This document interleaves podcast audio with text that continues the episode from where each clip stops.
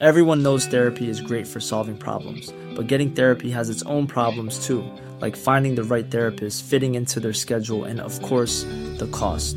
Well, BetterHelp can solve those problems. It's totally online and built around your schedule. It's surprisingly affordable too. Connect with a credentialed therapist by phone, video, or online chat, all from the comfort of your home. Visit betterhelp.com to learn more and save 10% on your first month. That's BetterHelp, H E L P. I'm Sandra, and I'm just the professional your small business was looking for. But you didn't hire me because you didn't use LinkedIn jobs. LinkedIn has professionals you can't find anywhere else, including those who aren't actively looking for a new job but might be open to the perfect role, like me. In a given month, over 70% of LinkedIn users don't visit other leading job sites. So if you're not looking on LinkedIn, you'll miss out on great candidates like Sandra. Start hiring professionals like a professional. Post your free job on linkedin.com/people today. Millions of people have lost weight with personalized plans from Noom, like Evan, who can't stand salads and still lost 50 pounds. Salads, generally, for most people, are the easy button, right?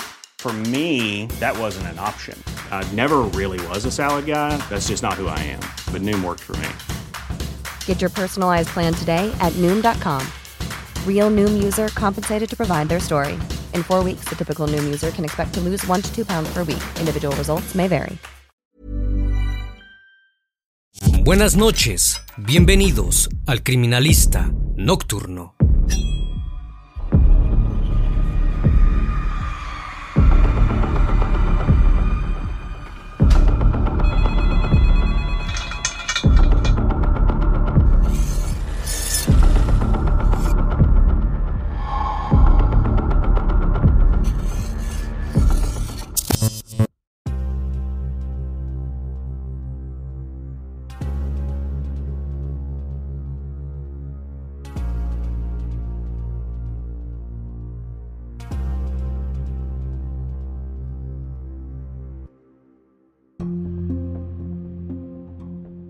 El 19 de julio de 1971 empezó como cualquier otro día en la colonia Maestro Justo Sierra, Iztapalapa, México.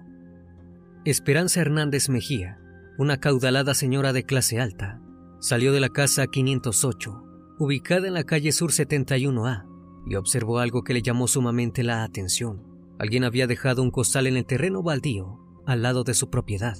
Parecía tener restos de algún animal, probablemente provenientes de una granja cercana. Asqueada, llamó a su sirvienta Paola Martínez Fuentes y le pidió que se deshiciera del bulto. La mujer se acercó para cumplir la tarea, pero al intentar levantar el saco, notó algo que la dejó completamente boquiabierta. Dentro había nada más ni nada menos que restos humanos. Asustadas, ambas mujeres hablaron con Elena Montes de Oca de García, nuera de Esperanza y dueña de la vivienda. La matriarca decidió que era hora de notificar a la policía. Cuando llegaron los uniformados, se pusieron manos a la obra para intentar abrir el saco. Lo primero que vieron fue un pie con un calcetín de hilo color azul. El shock fue total.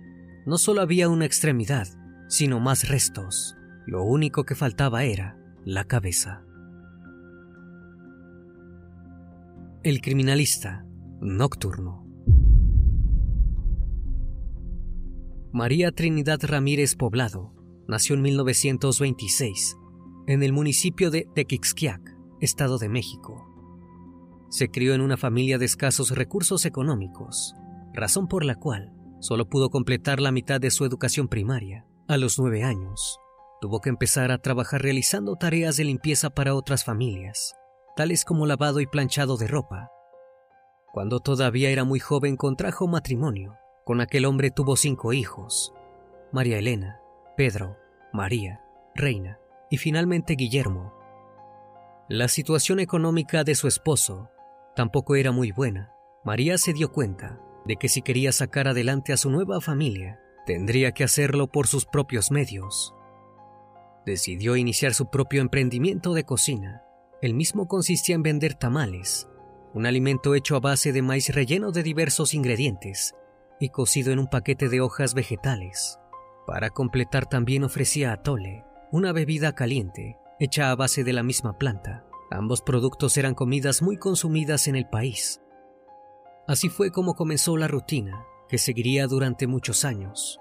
Luego de que sus hijos se acostaban, María preparaba 200 tamales. A primera hora de la mañana, se desplazaba con un carrito de madera hacia la esquina Emiliano Zapata. Trabajaba hasta entrada la tarde, horario en el que cerraba su puesto y compraba los ingredientes para la preparación de la comida que vendería al día siguiente. Los rumores no tardaron en correr. Muy pronto todos los vecinos querían consumir su producto. Se hizo conocida como la tamalera. Para finales de la década de 1970, sus hijos mayores se mudaron y María quedó al cuidado de los tres más pequeños. Si bien el negocio estaba en su mejor momento, no pasaba lo mismo con su vida personal. Una tarde, María volvió a su casa y descubrió algo completamente doloroso. Su esposo estaba en la cama con otra mujer. Sin dudarlo ni un segundo, María tomó a sus hijos y se marchó, dando inicio a una nueva etapa de su vida. Se instaló en una pequeña casa ubicada en Pirineos 15 bis, en la colonia Portales, Ciudad de México. La misma constaba de una habitación con dos camas, una cocina, que también servía de comedor y una bodega. En esta última dormían sus tres hijos pequeños. A pesar de la tristeza, María siguió trabajando con normalidad, en la misma esquina de siempre. Una tarde mientras se encontraba atendiendo el puesto, comenzó a charlar con un corpulento hombre llamado Pablo Díaz Ramírez. Si bien ya lo conocía, porque atendía la peluquería donde ella llevaba a sus hijos a cortarse el pelo, jamás le había prestado mucha atención. A partir de ese día, las conversaciones se volvieron constantes. Pablo le ofreció a realizar trabajos de limpieza en su negocio. María, ante la falta de dinero, accedió. La amistad rápidamente se convirtió en cortejo. Cuando ella tenía 45 y él 53, comenzaron una relación y no tardaron en mudarse juntos. María estaba feliz de que hubiera otra presencia masculina en el hogar. Creyó que las cosas estaban progresando para su familia. Tristemente, estaba muy equivocada. Durante los primeros meses, Pablo se mostró muy comprometido con el negocio de María. La ayudaba a preparar los tamales, mientras seguía adelante con su peluquería. Pero su conducta comenzó a cambiar paulatinamente. Constantemente ponía excusas para no ir a trabajar. Decía que le dolía la cabeza que estaba mal del estómago. Los días pasaban y el mal humor de Pablo aumentaba. No solo dejó de abrir su local, sino que tampoco quiso seguir ayudando a la mujer con la cocina. Finalmente, le comunicó a María que quería dedicarse únicamente a administrar las cuentas del negocio de tamales. Ella aceptó, muy a su pesar. A partir de entonces, la convivencia se convirtió en un infierno. Cuando María volvía del trabajo, Pablo le pedía los 120 pesos que había ganado, le devolvía una suma muy pequeña y le decía que eso debía bastar para comprar la mercadería y mantener a los niños. Pasaba todas las horas del día frente al televisor. Solamente salía cuando caía la noche y a veces no volvía hasta la mañana siguiente. Con el correr de los meses, María se dio cuenta de que utilizaba su dinero para ir a ver las luchas y realizar apuestas ilegales. Pero la economía no era el mayor de los problemas. Pablo también empezó a irritarse fácilmente con los pequeños. Cada vez que hacían algo que le molestaba, les pegaba con el cinturón o con algún otro objeto que tuviera a la mano. Las veces que María intentaba defenderlos, él la lastimaba aún más fuerte. La mujer comenzó a tener miedo de dejar a sus hijos solos con Pablo. La presencia del hombre en el hogar pasó de ser un alivio a un verdadero martirio, y así vivieron durante un largo tiempo. La noche del sábado 17 de julio de 1971, María se encontraba preparando los tamales, al igual que cualquier otro día. Alrededor de las 8.30 de la noche, Pablo llegó a la casa completamente alcoholizado. En ese mismo instante, vio a Reina, Guillermo y Mario saltando en la cama sobre la ropa recién planchada. Estalló en cólera y comenzó a gritarles. Luego se sacó el cinturón y procedió a golpearlos muy fuerte. María estaba muy asustada, pero sabía que no podría contra la fuerza de Pablo. Se mantuvo aferrada a la mesa, intentando no intervenir. Escuchaba a sus hijos llorar y su ansiedad aumentaba a cada segundo. Finalmente los golpes cesaron. Pablo mandó a los niños a dormir sin cenar. Cuando María se acercó a darles el beso de las buenas noches, vio cómo las marcas de los golpes se habían sumado a los moretones de los días anteriores. Regresó a la cocina y continuó con la elaboración de los tamales en completo silencio. Minutos después, Pablo se acercó para decirle algo que la dejó boquiabierta. Iba a abandonarla. No quería encargarse más de ella ni de sus hijos. María no respondió nada, simplemente se limitó a continuar con la cocina. Para cuando el reloj marcó las 10.30, Pablo se había fundido en un profundo sueño frente al televisor. Solo llevaba puesta una camisa, una playera y los calzoncillos. María lo observaba con odio. De un momento a otro, decidió llevar a cabo lo que tantas veces había pensado. Tomó un bate de béisbol que había en la habitación y le dio un golpe en la cabeza. Pablo despertó, totalmente confundido. La mujer le dio dos golpes más hasta dejarlo inconsciente. Cuando María se dio cuenta de lo que había hecho, entró en estado de shock. Debía ocultar el cuerpo, que era muy grande y ocupaba gran parte del comedor. Recordó que una vecina le había prestado un hacha para cortar leña. Era la solución. Agarró la herramienta y procedió a cortar las piernas de Pablo. Intentó meter el cuerpo en un costal, donde guardaba las hojas de maíz secas para la preparación de tamales, pero no cabía por completo. Sin dudarlo, María le cercenó la cabeza a su expareja Nuevamente, probó meter los restos en el saco, pero seguía sin caber. Tomó la cabeza y la puso en una olla que utilizaba para cocinar. Lo sumergió en agua fría para que el olor no la delatara. Finalmente, metió las extremidades y el tronco de Pablo en el costal y lo cosió con un lazo. Lo guardó junto al bate y la olla con la cabeza debajo de la cama. Los dejaría ahí hasta que decidiera qué hacer. Antes de que amaneciera, María limpió todo el departamento Solo la iluminaba el televisor que seguía encendido y los primeros rayos de sol que entraban por la ventana. Ya más lúcida, comenzó a pensar en la siguiente tarea, deshacerse del cuerpo. Hey, I'm Ryan Reynolds. At Mint Mobile, we like to do the opposite of what Big Wireless does. They charge you a lot we charge you a little. So naturally, when they announced they'd be raising their prices due to inflation, we decided to deflate our prices due to not hating you. That's right. We're cutting the price of Mint Unlimited from $30 a month to just $15 a month. Give it a try at mintmobile.com slash switch. $45 upfront for three months plus taxes and fees. Promo for new customers for limited time. Unlimited more than 40 gigabytes per month. Slows. Full terms at mintmobile.com. How would you like to look five years younger? In a clinical study, people that had volume added with Juvederm Voluma XC in the cheeks perceived themselves as looking five years younger at six months after treatment. Look younger, feel like you. Add volume for lift and contour in the cheeks with Juvederm Voluma XC. Reverse signs of aging by adding volume to smooth laugh lines with Juvederm Volure XC. For important safety information and to find a licensed specialist, visit juvederm.com. That's J U V E D E R M.com. Not for people with severe allergic reactions, allergies to lidocaine, or the proteins used in Juvederm. Common side effects include injection site redness, swelling, pain, tenderness, firmness, lumps, bumps, bruising, discoloration, or itching. There's a risk of unintentional injection into a blood vessel, which can cause vision abnormalities, blindness, stroke, temporary scabs, or scarring. Talk to a licensed specialist to find out if it's right for you. Pero llegó la hora de ir a trabajar. María tomó su carro de tamales y se dirigió hacia la esquina de Emiliano Zapata. La jornada laboral transcurrió sin mayores problemas. Cuando la mujer retornó a su hogar, Notó que todo seguía donde lo había dejado. Sus hijos ni siquiera se habían percatado de que Pablo no estaba. Los restos del hombre permanecieron debajo de la cama durante 24 horas más. En la madrugada de lunes, a María se le ocurrió una idea. Agarró el costal y lo escondió en su carro de tamales. Luego se dirigió a la colonia Justo Sierra, al sur de la ciudad. Allí buscó un terreno baldío para dejar los restos. Regresó a su casa y logró conciliar el sueño. Todo había salido a la perfección, excepto por una cosa.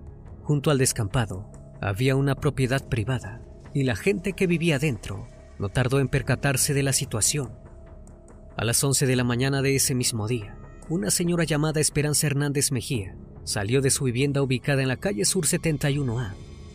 Cuando vio el costal tirado en el piso, se sintió completamente asqueada Pensaba que dentro contenía pollos en descomposición, ya que cerca de la zona había una granja. Llamó a su empleada doméstica para que llevara el bulto hacia un sitio lejano, pero cuando la mujer lo agarró, notó cuál era su verdadero contenido. Completamente horrorizadas, avisaron al resto de la familia, decidieron dar aviso a las autoridades, que se dirigieron rápidamente hacia la zona del hallazgo. Lo primero que los agentes hicieron fue abrir el saco. Al comprobar que se trataba de un cuerpo humano, dieron aviso al subdirector de la policía y al agente del Ministerio Público de la delegación Iztapalapa, ahora llamada alcaldía. Ya reunidos, se dedicaron a inspeccionar el cuerpo. Los criminalistas tomaron las huellas dactilares del cuerpo. A las mismas arrojaron coincidencia con una persona que tenía antecedentes penales en la Dirección General de Policía y Tránsito. Se trataba nada más ni nada menos que de Pablo Díaz Ramírez. El hombre había sido detenido en tres ocasiones. Las primeras fueron en 1937 y en 1943, ambas por lesiones y estupro. La tercera fue en 1968, por abusar de una pequeña. También supieron que había intentado ingresar a la policía, pero fue rechazado. No era un hombre que se llevara bien con la ley. Pablo también se hacía llamar Pablo Díaz Rincón, Pablo Díaz Gallegos y Rafael Díaz Ramírez. Con estos diferentes nombres, se movía en el mundo de las apuestas ilegales, sobre todo las que implicaban el boxeo y la lucha libre. El móvil del crimen parecía evidente. Alguien lo había asesinado por un ajuste de cuentas. Sin embargo, todavía no tenían ninguna prueba. Se dirigieron hacia el domicilio que figuraba en su expediente, en la calle de República número 1 en la colonia Portales. Al llegar a ese lugar, los investigadores fueron recibidos por la exesposa de Pablo. Ella les comunicó que desde hacía tres años, él vivía con María Trinidad, su segunda esposa. En busca de más pistas, los agentes se dirigieron hacia la nueva dirección, sin saber con qué se encontrarían. María se encontraba escuchando la radionovela Los huérfanos, cuando los agentes del servicio secreto tocaron a su puerta. Los invitó a pasar, sin mostrar ningún tipo de preocupación. Los hombres procedieron a preguntarle, cuando había visto a Pablo por última vez, qué lugares solía frecuentar y cuál era su rutina. Ella les respondió que su pareja solía marcharse sin avisar y que en ese momento debía encontrarse en la arena Coliseo mirando algún espectáculo de lucha libre. Esto no convenció a los agentes. Les parecía por demás sospechoso que la mujer se mostrara tan indiferente ante el interrogatorio. Le pidieron que los acompañara hacia la comisaría para tomarle una declaración más completa. Una vez en el edificio, se limitaron a indagar en los enemigos de Pablo. Ella les contó que había recibido algunas amenazas, pero no estaba muy preocupada. El detective a cargo decidió llevar las preguntas hacia el terreno personal. Le pidió a María que le contara cómo se conocieron, si era violento y cómo se llevaba con sus hijos. La reacción de la mujer fue completamente diferente a la que había tenido durante el resto de la conversación. Dejó de mostrarse fría, procedió a contar cómo Pablo maltrataba a sus hijos. Finalmente, dijo que el viernes anterior le había dicho que la abandonaría. El agente no pareció empatizar con la historia. Arrojó una contundente pregunta. Quería saber si eso la había motivado a asesinar a su esposo. De un momento a otro, María se quebró. Confesó todos y cada uno de los detalles del hecho y del posterior ocultamiento. Aseguró que lo había llevado a cabo en tan solo dos horas, mientras los niños dormían. También dijo que se arrepentía pero que lo había hecho para defender a su familia. Luego guió a los agentes nuevamente hacia su domicilio. Allí les mostró la olla con la cabeza de Pablo. Minutos después, encontraron el hacha y el bate de béisbol. Ambos conservaban aún manchas de sangre. María fue nuevamente conducida a la Dirección General de Policía. Recalcó que ninguno de sus hijos sabía del crimen y que había actuado completamente sola, pero los agentes no estaban del todo seguros de esto último. Les parecía por demás extraño que una mujer tan pequeña como María hubiera podido asesinar a un hombre tan grande como Pablo sin ayuda. Los médicos forenses declararon que las heridas que presentaba el cuerpo de Pablo habían sido producidas antes de que falleciera y que las mutilaciones fueron hechas casi al mismo tiempo. Si María hubiese amputado primero las piernas, como afirmaba en su declaración, le habría cercenado la vena femoral al punto de desangrarlo y acabar con su vida instantáneamente. Además, en los bordes de una pierna había huellas de un instrumento dentado, como una sierra, y en la otra, de un objeto corto contundente, como el hacha. Era imposible que la mujer hubiese hecho los cortes simultáneamente con dos armas distintas. En cuanto a la cabeza, presentaba cuatro heridas contusas, tres de ellas en la región superior y la cuarta en el lado derecho de la nariz. Esto les llevó a pensar que el crimen había sido perpetrado por varias personas con un bate, un hacha y una sierra. Ese mismo día, los detectives sumaron dos nuevos sospechosos. El primero era Mario Reséndiz Pacheco, el yerno de María, que vivía en la colonia Santa Isabel Iztapalapa. La investigación arrojó que años atrás, Mario había asesinado y decapitado a un hombre en el municipio de Chalco, Estado de México. Luego, había amenazado de hacer lo mismo con Pablo, diciéndole que pronto correría la misma suerte. El segundo sospechoso era Pedro Martínez Ramírez, el hijo mayor de ella. Trabajó durante muchos años como carnicero y pensaban que probablemente había utilizado sus conocimientos para ayudar en el proceso. No obstante, María siguió afirmando que había llevado a cabo el crimen completamente sola. También negó haber utilizado otra herramienta para cortar los huesos de su esposo. Tan solo seis horas después de detener a María, el servicio secreto capturó a Mario y a Pedro, pero luego de interrogarlos, pudieron comprobar que ambos tenían coartadas sólidas. Los dos hombres fueron puestos en libertad y María se preparó para lo que le esperaba, pasar el resto de su vida en prisión. A las 2 de la tarde del 30 de julio de ese mismo año, dio comienzo el juicio. María fue acusada por los delitos de homicidio y abuso a la ley general sobre inhumación y profanación de un cuerpo. Se declaró culpable y fue rápidamente sentenciada a 40 años de prisión. Al salir de la audiencia, María dio su única entrevista. Dijo que sabía que lo que había hecho estaba mal, pero que era más importante proteger a sus hijos. Fue llevada al centro de reclusión femenil de Tepepan, Xochimilco. Luego, la trasladaron a la prisión femenina más popular de México, el penal de Santa Marta, Acatitla. Sus tres hijos pequeños fueron acogidos por una casa de protección social en la delegación Azcapotzalco. En prisión, mantuvo siempre un perfil bajo y se abocó a la religión católica. Gracias a esto, en 1991 fue liberada por buen comportamiento habiendo cumplido tan solo la mitad de su condena. Volvió al municipio de Tequixquiac, su tierra natal. Allí se encontró con sus hijos y con el resto de su familia. Tan solo cuatro años después, falleció. Si bien la vida de María fue corta, su fama creció con el correr de los años, al punto de convertirla en una leyenda urbana. Durante mucho tiempo, los medios especularon con que había utilizado la carne del cuerpo de su esposo para cocinar tamales. La gente incluso dejó de consumir ese alimento por miedo a que otras personas lo elaboraran con restos humanos. No obstante, esta versión jamás fue comprobada. El relato del asesino de Pablo había corrido de boca en boca por toda la región y no ha dejado de generar polémica. Algunos condenan a María por el terrible crimen, mientras que otros empatizan con ella y con la difícil situación familiar por la que tuvo que pasar. Solo hay consenso en una cosa, siempre será recordada como la tamalera de los portales. Planning for your next trip? Elevate your travel style with Quince. Quince has all the jet-setting essentials you'll want for your next getaway, like European linen, premium luggage options, buttery soft Italian leather bags, and so much more. And is all priced at 50 to 80% less than similar brands.